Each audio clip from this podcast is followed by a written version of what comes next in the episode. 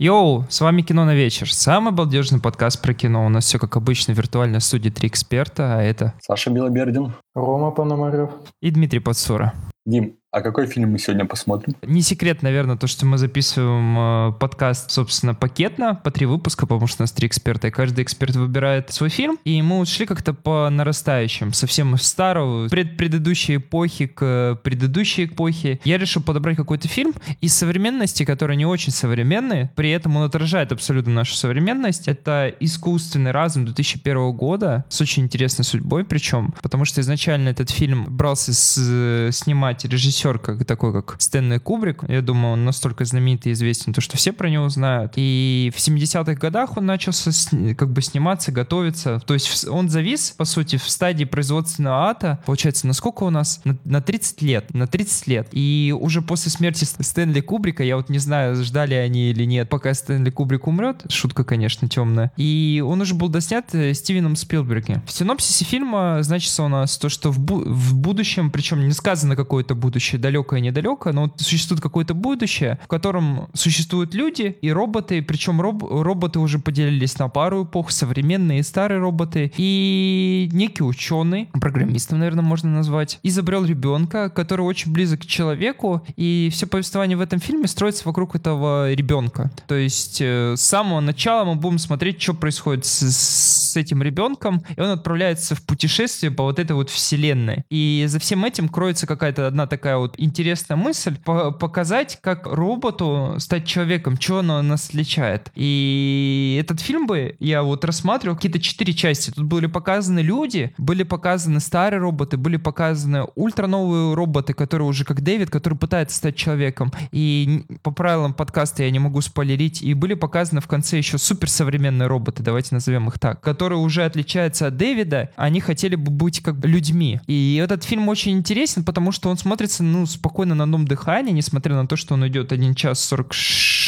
минут. Это достаточно дор- э, долго. Он снят с очень хорошим, крутым бюджетом 100 а, миллионов долларов для 2001 года. Мне кажется, это как сейчас, наверное, я не знаю, там 200 миллионов долларов. Потому что, ну, это просто очень круто. Он снят Стивеном Спилбергом под влиянием Кубрика. И, блин, я не знаю, Джуд Лоу тут играет очень классную роль. Это реально такой фильм, если вы вот любитель фантастики, ну, это реально трушная фантастика, в которой добавлена драма, для того, чтобы как бы повествование главного героя нашего Дэвида роботом, а, мальчика-робота было как бы интересным. Но это реально фантастика. Что вы думаете по этому поводу? А, я в очередной раз впервые смотрел фильм, который посоветовал Дима, и о котором, говоря, Дима рассказывает. И прежде чем начать рассказывать о впечатлениях, я не хочу сейчас проверять и не могу быть уверенным, но мне почему-то показалось, что фильм идет дольше. А если это неправда, если он действительно идет 1 час 46 минут, то мне он показался немного затянутым. Он идет дольше, он идет 100 46 минут. А, ну, в общем, окей, 2 часа 26 минут — это чуть лучше для ощущений, потому что я смотрел его буквально 3-4 дня назад, и мне показалось, что он идет очень долго. А когда сказал, что он идет час 46, то я подумал, что он еще и очень затянут, а не просто затянут, как я думал до этого. Ну и, в общем, в принципе, э, фильм мне понравился, э, за небольшим исключением, даже не знаю, насколько это исключение, но я, в общем, не люблю, когда режиссер, сценарист, кто там больше занят, э, был конкретно в этом фильме, пытается выдавить из меня какую-то эмоцию, ну, прям конкретно вот в этом моменте должен погрузить и в этом моменте заплакать. Мне казались такие моменты немного нелепыми. Ну, типа, когда мать э, прощалась, собственно говоря, главным героем этого фильма. В общем, такие моменты мне не особо нравились. А, в принципе, остался доволен. Мне в очередной раз понравилась игра Осмонта. Забыл, как его зовут. В общем, этого мальчика, который снялся во всех клевых фильмах нулевых, начиная с Фореста Гампа, «Заплати вперед». Я думаю, ты об... чуть-чуть путаешь. Он не мог сниматься, мне кажется, в Форесте Гампе, потому что Форест Гамп с начала 90-х он еще тогда... Так он играл там совсем маленького. Прям пеленочного, что ли?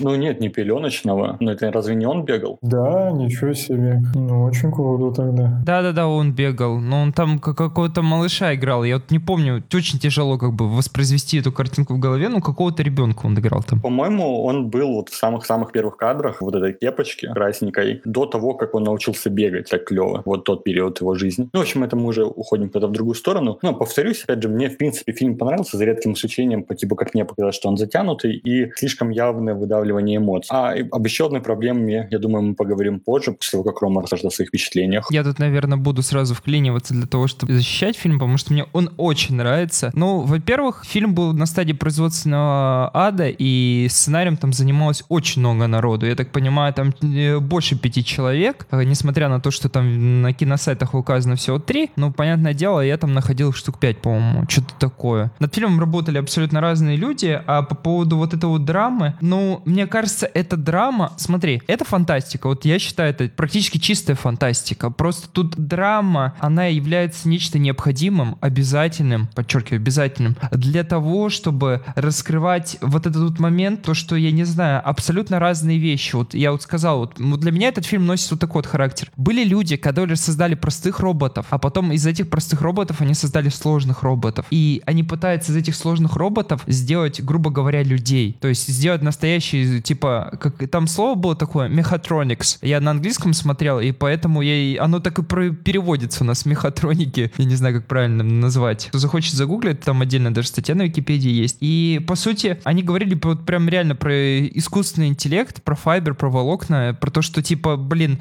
это уже практически человек. И вот после них уже в самом конце, мы не будем спойлерить конец, там показывали совсем роботов, грубо говоря, которые уже пытаются стать, наоборот, людьми. То есть люди пытались создать роботов, которые хотят стать людьми, а последний этап роботов эволюции, он, наоборот, пытался стать людьми. Понимаете? То есть настолько был большой разрыв, то, что роботы отличались настолько от людей, то, что это было абсолютно противоположностью, стало стремление людей из робота получить человека. И вот, вот эта драма, она создает, типа, вот какой-то, я не знаю, эффект, то, что вот все это повествование построено на том, что ребенок хочет стать человеком, при этом мать понимает, что это робот. И как бы вот такое противопоставление, и потом в конце нам показывают самых настоящих роботов, которые, наоборот, хотят стать людьми. Если говорить обо мне, я хотел бы сказать, что в фильмографии Хейли Джоэла Осмита, вот этого вот мальчика, все-таки нету Фореста Гампа, хотя он мог там играть. Ну, то есть он родился в 1988 году, Форест Гамп 94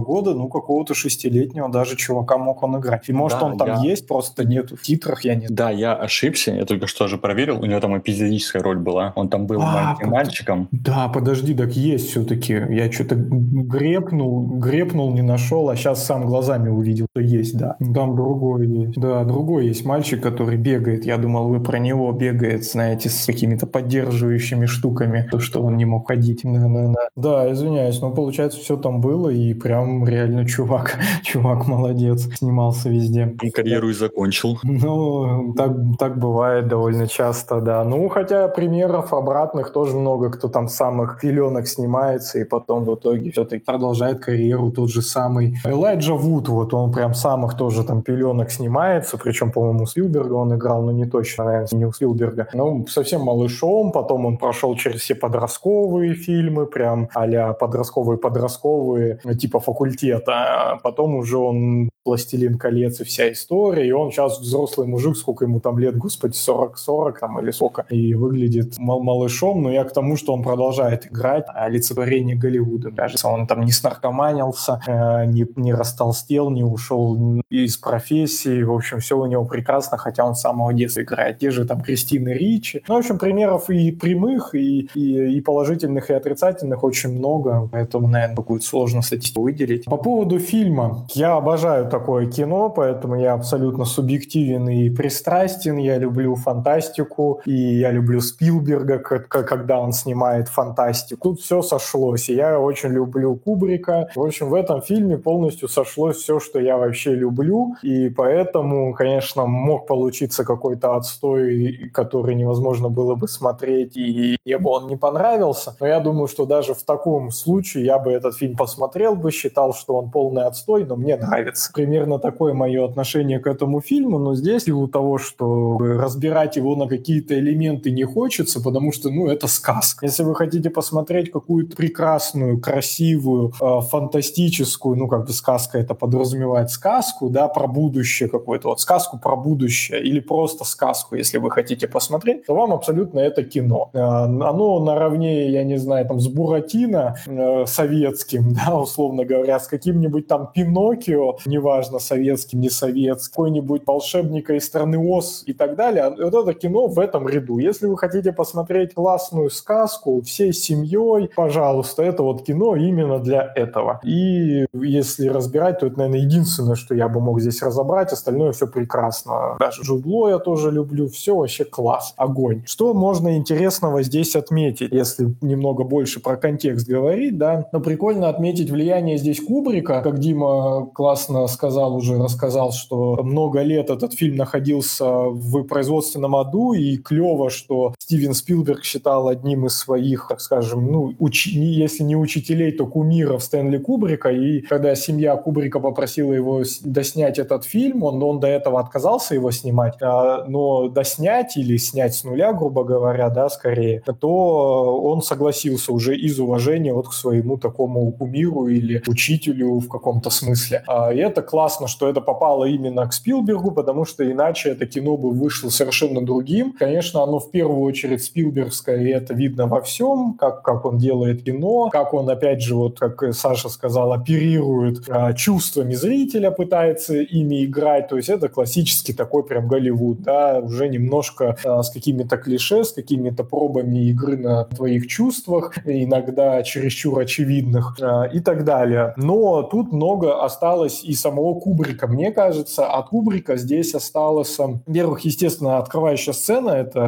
общеизвестный факт, что она снята еще Кубриком, когда волны бьются об отвесную скалу, и вот если вы поняли, зачем это и про что это, то, пожалуйста, а, мне расскажите, потому что мне кажется, что эта сцена, она как бы не, не, особо понятно, зачем нужна, что она символизирует, и, как мне кажется, это просто очень сильный, а, очень сильный такой кадр, который свидетельствует о влиянии Кубрика, потому что как раз если бы этот фильм снимал Кубрик, то он был бы более тонкий, более сложный фильм, и, скорее всего, не такой массовый, не такой понятный. Более того, он, он там у него должен был рейтинг быть не PG-13, то есть он вообще не для детишек должен был быть, и даже не для массового зрителя, он должен был быть жестче, там он должен был быть мрачнее, это должна быть такой мрачной версией Пиноккио. Ну, хотя Пиноккио вроде в оригинале тоже достаточно мрачная сказка, но тут должны были быть сцены секса и так далее. И, и если честно, при всем уважении Кубрика, которого я люблю, я считаю, что прекрасно, что его снял Спилберг, что он сделал этот фильм более массовым, более простым и легким, но при этом все равно тут очень много осталось вот этого кубриковской глубины, вот этого масштаба всей истории, э, и это тоже круто. Я рад, что это именно Спилберг, и что этот фильм получился более попсовый, чем он был бы у Кубрика. И последняя мысль такая вкинуть, может, там Дима с ней как раз поспорит. Последняя часть фильма, последний, скорее, там, минут 30 или там, не знаю, по ощущениям это длится час, наверное, это длится меньше. В общем, уже завершающая история, не будем спойлерить, да, я думаю, все понимают, про что это, вот когда уже наступает совсем далекое будущее, да, при, при нашем разговоре, я думаю, все это понимают. Вот эта часть, она прям немного затянута, немного лишняя, как мне кажется, и она слишком спилбергская. Если бы ее исключить, вот совсем даже исключить, или сделать супер гипер ну, я бы исключил, я бы вообще всю эту часть исключил, и по мне это была бы вот хорошая точка. Она немного была бы пессимистичная такая нотка, да, а, не, не, не радостная, но красивая. А вот с ней чуть-чуть что-то это как-то вот прям спилбергская запопсовина, и плюс, что еще хуже, затянуто очень сильно. Это единственный такой минус, мне кажется, фильма, но при этом, если рассматривать, что все-таки этот фильм сказка, как уже множество раз сказал, то вот такая сказочная концовка, наверное, тоже к месту. То есть тут у меня нет такого прям однозначного мнения, но я бы все-таки вот как-то хотя бы покороче сделал, а лучше бы и исключил. Перед тем, как Дима ответит, я бы хотел добавить, что я согласен с этой мыслью про концовку и что она правда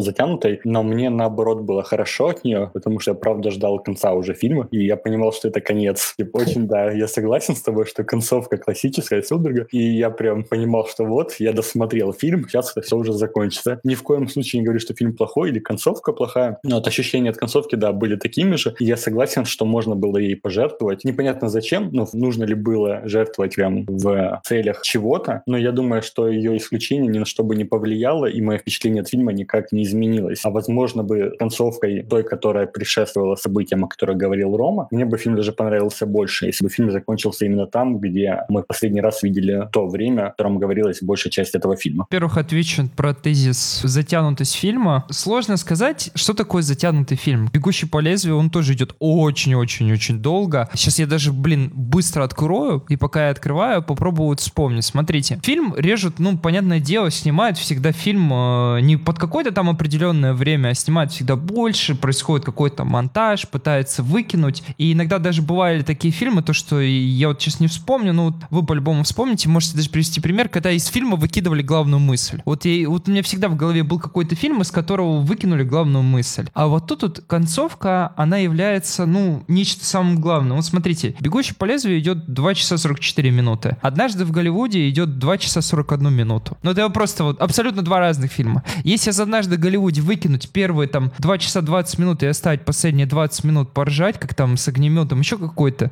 это будет прикольно, это можно посмотреть как в формате короткометражки какого-то прикола. Потому что весь юмор э, сохранили под конец. Если выкинуть «Бегущего лезвия» последние 20 минут, то ты потеряешь вообще смысл фильма. Я говорю про «Бегущее лезвие», вторую часть, 2049. Если из этого фильма не брать вот эту концовку во внимание и в то, что это есть смысл, вот, который я пытаюсь донести о том, что тут люди пытались сделать роботов, которые будут похожи на них, полностью повторять их по сути. А роботы в конце, они пытались понять, почему люди настолько уникальны. То есть они в обратную сторону смотрели. То есть если люди пытались с помощью эволюции эволюционировать роботов в нечто совершенное, то в конце уже фильма нечто совершенное пытается понять людей. То есть абсолютно тут, ну блин, это офигенное завершение, потому что если бы они завершили это немного фильм минут на 40 раньше, то это была бы сказка. Некорректно, конечно, говорить сказка, потому что если рассматривать сказку как из нечто литературного, то, блин, ну, кажется, определение сказки не подходит, потому что все-таки снято в рамках э, голливудского какого-то кино, и оно абсолютно голливудское. И поэтому, так как, ну, блин, вот эту завершающую нотку показать, то, что наоборот что-то существует, что-то интересное, какой-то сценарный ход, мне это показалось абсолютно интересным, потому что вот когда первый раз смотрел фильм, а этот фильм я смотрел больше 10 лет тому назад, я абсолютно не ожидал такой концовки. Я вот ожидал то, что концовка кончится до этого, но когда пош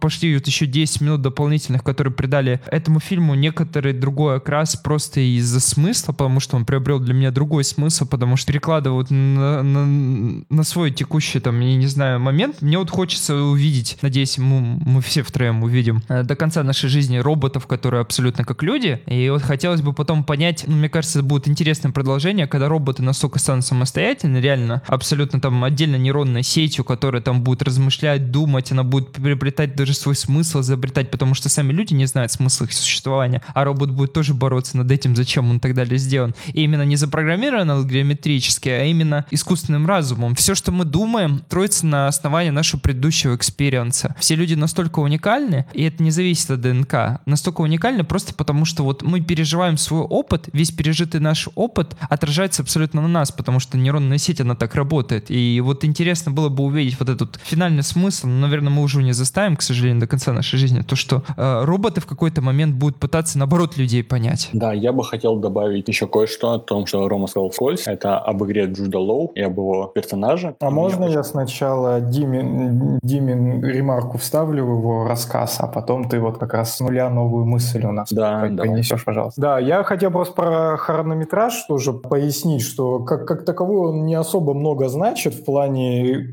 абсолютных чисел, там 244 минуты или там 144, это как бы такое все. Достаточно неважно. Тут важно, ну, насколько тебе все это не скучно смотреть, потому что и полуторачасовой фильм тебе может показаться невероятно какой-то скукой и смертью. Ну вот, например, «Гражданин Кейн», который мы обсуждали в ранних выпусках, мне и на 30-й минуте уже скучновато стало, откровенно говоря. То есть тут это не так важно, важно твое восприятие. И поэтому под конец фильма, мне, мне сразу скажу, что мне этот фильм не кажется вообще ни разу не затянутый, ни, ни скучным, ни с длинным каким-то хронометражом. Все там вообще прекрасно и все нужно по делу. Вот единственное, да, вот в концовочке уже можно было, как по мне, а, все это немного более быстро нести, либо вообще не доносить и так далее. Только вот там почему-то начинаешь вот подзависать уже. Может быть, потому что после хорошей динамики в середине фильма ты опять вскатываешь какую-то немного сонную твою атмосферу расслабончика и так далее. По разным причинам, но вот такие моменты могут быть казаться затянутыми, и это не связано с конкретным временем. Это связано больше с ощущением, с каким-то монтажом и вообще как тебе подается. И как раз про монтаж хотел ставить буквально две там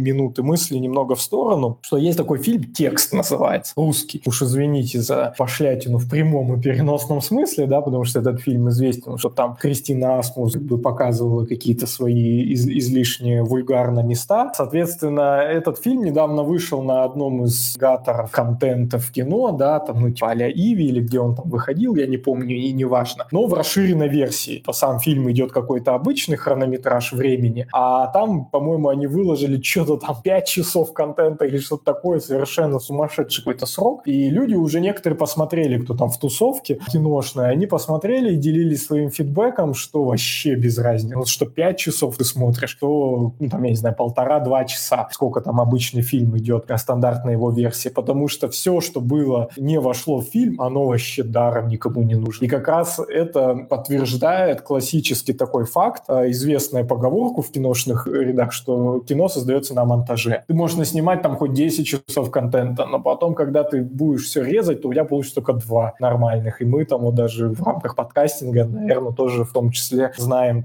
такую кухню. Также и здесь, что на монтаже, возможно, нужно было вот где-то что-то почикать как-то так. И мысль все равно бы была донесена. Просто другой немножко монтаж. А монтаже можно было бы здесь сделать магию. Вот просто такая ремарка. Да, ты очень хорошо это подметил. Наверное, надо было где-то добавить больше динамики. Ну, я не бы сказал, что в, в конце нету динамики. Ну, в конце, возможно, вот, вот это вот в этом эпизоде конца, давайте назовем это конец, потому что это конец, привет. И я не знаю, как вот пару каких-то маленьких сцен можно было обрезать, потому что чтобы мы не ожидали. И в начале. И тогда бы динамика всего фильма повысилась и смотрелось бы легче. Ну, потому что этот фильм, вот это вот, если середина фильма быстрая, то мы сразу обращаем внимание на начало и на конец. Ну, плюс ты еще говорил, в абсолютных числах время не нужно, но вот как человек, который ходит, ты уверен, ты тоже ходишь в кинотеатре. Блин, если фильм идет очень долго, в какой-то момент ты устаешь сидеть. Если дома ты можешь поставить на паузу, встать, что-то поделать, то в кинотеатре, если фильм затянут, должно быть очень четкое ощущение, что ты хочешь досмотреть этот фильм. Ты не должен сидеть, потому что у многих людей возникает вот этот момент, когда фильм уже идет очень долго, то что тебе уже настолько ну, надоело, то что ты уже не хочешь досмотреть. Я вот, к примеру, «Бегущим по лезвию», «Бегущем по лезвию» я бы еще часик досмотрел. У этого фильма, наверное, не минуты больше, мне кажется, нормально. Вот, ну, наверное, чуть-чуть покороче, если бы вот динамику ускорили, то очень круто, блин, высказаться в отношении этого. Потому что если бы динамику подняли до середины фильма, вот так вот равномерно вся динамика была, наверное, бы смотрелось бы еще легче, потому что некоторые сцены, наверное, да. Но вот финальную точно нельзя вырезать, потому что иначе смысл этого фильма, и вот я, я бы никогда больше в жизни не пересматривал этот фильм и никого бы не советовал без этой концовки, потому что эта концовка дает какой-то смысл вообще всего этого фильма, потому что смотреть сказку красивую мне бы, наверное, не очень хотелось. Да, я хочу согласиться с вами. Возможно, я неправильно выразился, или вы меня неправильно поняли. У меня нет никаких претензий к самому хронометражу фильма. То есть то, сколько он длится, это ок. Один из моих любимых фильмов «Апокалипсис сегодня» тоже идет там больше двух с половиной часов. И я больше о своих ощущениях, которые я испытывал, когда смотрел этот фильм. И, в принципе, да, вы пришли к тому, что, возможно, на монтаже что-то надо было убрать, возможно, не убрать, а заменить на что-то более динамическое, ну, в таком духе. И хотел бы вернуться немного назад. Ромов Соль сказал о игре персонаже Джуда Лоу. И вот я бы хотел обратить внимание еще и на это, потому что вот тот отрезок фильма, где мы имеем возможность, имеем счастье наблюдать за Джудом Лоу, мне очень понравился. Я бы даже посмотрел какой-то фильм отдельно про его историю или сериал. Но я уверен, что Netflix, в принципе, способен такое снимать, что-то в таком духе про секс-робота, который создан был для того, чтобы доставлять людям, людям счастье, а по итогу убегает от полиции. Вот такое, возможно, мне было бы интереснее смотреть, я бы не испытывал какую-то суку. Кстати, хочется очень сильно заострить внимание то, что Джуд Лоу играл робота, и то, что, я даже не знаю, как сказать, вот его персонаж был настолько выверен, то, что это вроде бы человек, а вроде бы э, робот, потому что контур его волос был настолько сделан аккура- аккуратно, хорошо, вот не знаю, как они это сделали, то, что, возможно, блин, я реально не знаю, вот у него просто его волосы на голове походили как будто на искусственные, но в то же время они настоящие. При этом кожа мне казалась немного заблюренной, и это прям абсолютно казалось, то, что это настоящий робот. Даже его движение, вот это все абсолютно, блин, это очень круто. Да, Джуд Ло прекрасен в этой роли, и вообще он, конечно, очень крутой дядька, и последние буквально, наверное, только год я задумываюсь на то, насколько он велик, потому что почему-то всегда в голове была история только о том, что, ну, голливудский актер, там, на такой же, как Мэтт Деймон или что-нибудь такое, то есть один из множества. Но если подумать, в каких фильмах ты его видел и знаешь, а если еще и заглянуть в фильмографию, то будешь удивлен, что у него фильмы, они все не такие уж прям голливудские-голливудские или попсовые-попсовые, то есть у него он снимается в абсолютно разных проектах, разном кино, о разном, и везде он хорош, и везде это не какое-то кино, про которое ты можешь сказать, ну, это один из там, таких вот фильмов в этой череде. Каждый его фильм, он чем-то отличается Ну, конечно, не каждый-каждый, да, мы понимаем, но в большинстве своем он не промахивается, и он молодец, что он так классно строил свою карьеру и, и остался, ну, самобытным, мне кажется, все равно достаточно актером, не, он не, не вошел в фираж. Могу тут добавить только одну буквально мысль еще про Кубрика, что прозвучала фраза о том, что фильм находился там, в производственном аду, и классно, что там Спилберг подхватил и все-таки закончил и так далее, но есть одна картина у Кубри, которую он разрабатывал, она так и не вышла из производственного ада до сих пор. То есть вот это мог бы быть рекордсмен. Это фильм про Наполеона. Я точно всю там историю не воспроизведу, она огромная и насчитывает десятки лет разных там подходов к снаряду. Но примерно смысл такой, что Кубрик хотел снять э, фильм про Наполеона Бонапарта. Это должна была быть мега дорогущая костюмированная историческая драма. Переписывался сценарий там годами. Кубрик самолично насобирал огромный архив про Наполеона и свисал какие-то там тома многостраничные, много десятков, там тысяч страниц было написано им лично про Наполеона. И то есть, ну, грубо говоря, там прям смеются, что он главный был специалист по Наполеону вообще Эва, потому что он все там изучил, потому что Кубрик, он был перфекционистом, и он просто не сделал эту картину, потому что он пытался сделать ее идеальной во всех смыслах, и в том числе достоверности фактов. Поэтому она так и не родилась,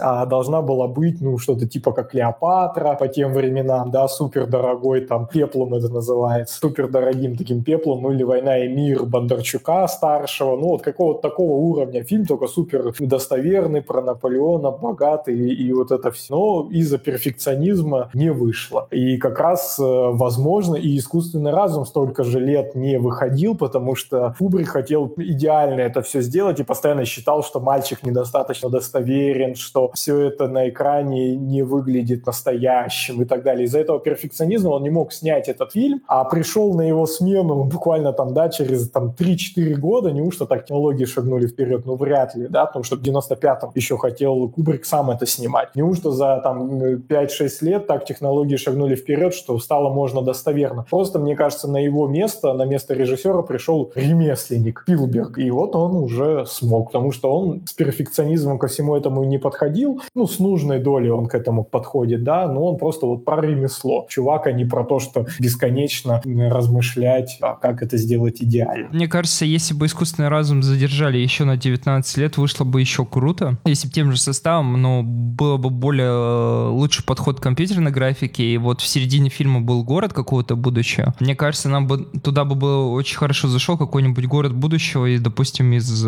«Бегущего по лезвию», что-то оттуда. Потому что вид э, этого города мне вот единственное показалось это в фильме нелепым, потому что он какой-то был в неоновых цветах, но неон э, не кислотный неон, а такой, знаете, ну, топорный, не знаю, плоский цвет, который красный-красный, а не красный-малиновый. Я вот когда вот смотрел, это единственное, что мне не понравилось в фильме, ну, потому что мне как-то показалось совсем искусственно, тоже хотел застрить. В прошлый раз, когда мы обсуждали то, какие фильмы мы обсудим в следующих выпусках, мы вскользь заговорили о том, что Кубрик планировал, но что-то не, не выходило. Я прочитал про это, ну, про саму историю, все так, как снимали. Да, там Кубрик жаловался, не хватает технологий, не так еще развивает кино так быстро, как он хочет. Он не хочет пока снимать этот фильм, но идея есть. И когда я начал смотреть этот фильм, я ожидал увидеть что-то прям невероятное, что вот-вот прошло действительно, как Рома сказал, 3-4 года или этот фильм, я не увидел ничего такого, чего не было до этого фильма. То есть в том же «Чужом» или в той же «Матрице», да, она же раньше вышла. Ну, ну раньше, на пару лет. Ну да. 99-й да. год «Матрица». И я не увидел чего-то такого, чего нельзя было снять в том же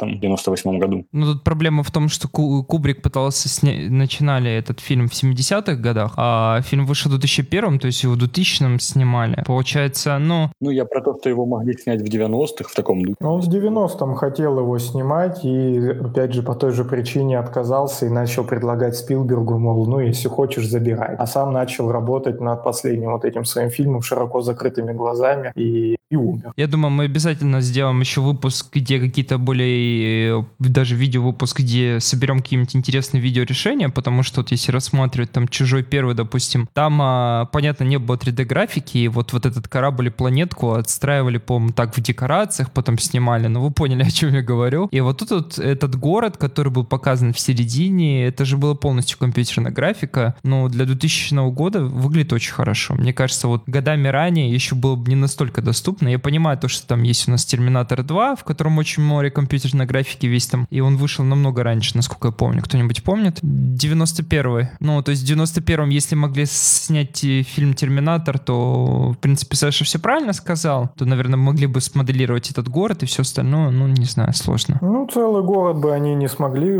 нарисовать и вставить так, как это сейчас делают в условных «Мстителях», ну, где все снимается вот тупо все в зеленом экране там и так далее. То есть тогда такое не могли сделать, потому что «Терминаторы» тоже так никто не делал. Там все точечно снимали, смесь каких-то компьютерных эффектов и не, не компьютерных, а просто классического там грима и монтажа и так далее. Но э, тут мне кажется, что такой тезис о том, что этот фильм, если бы снимался сейчас, был бы еще лучше, ну, он э, слабый, потому что не все же дело в спецэффектах, и я бы вот мой поинт, что вообще не в спецэффектах дело, потому что если бы то же самое снимал бы сейчас тот же самый Спилберг, да, ну, мне кажется, он бы хуже сделал, потому что вот тогда он был на таком прям, в определенном, это был определенный его творческий период, он был прям, второе дыхание у него открылось в тот момент, он потом снял э, «Особое мнение», и еще там несколько классных фильмов, а сейчас он снимает, ну, такое кино попроще, и, возможно, он бы уже не, не смог э, достичь. Я это к тому, что не в спецэффектах дело, а спецэффектов в той конкретной ситуации, с теми самыми актерами в том самом возрасте, в том самом творческом э, каком-то состоянии, в том самой индустрии и так далее.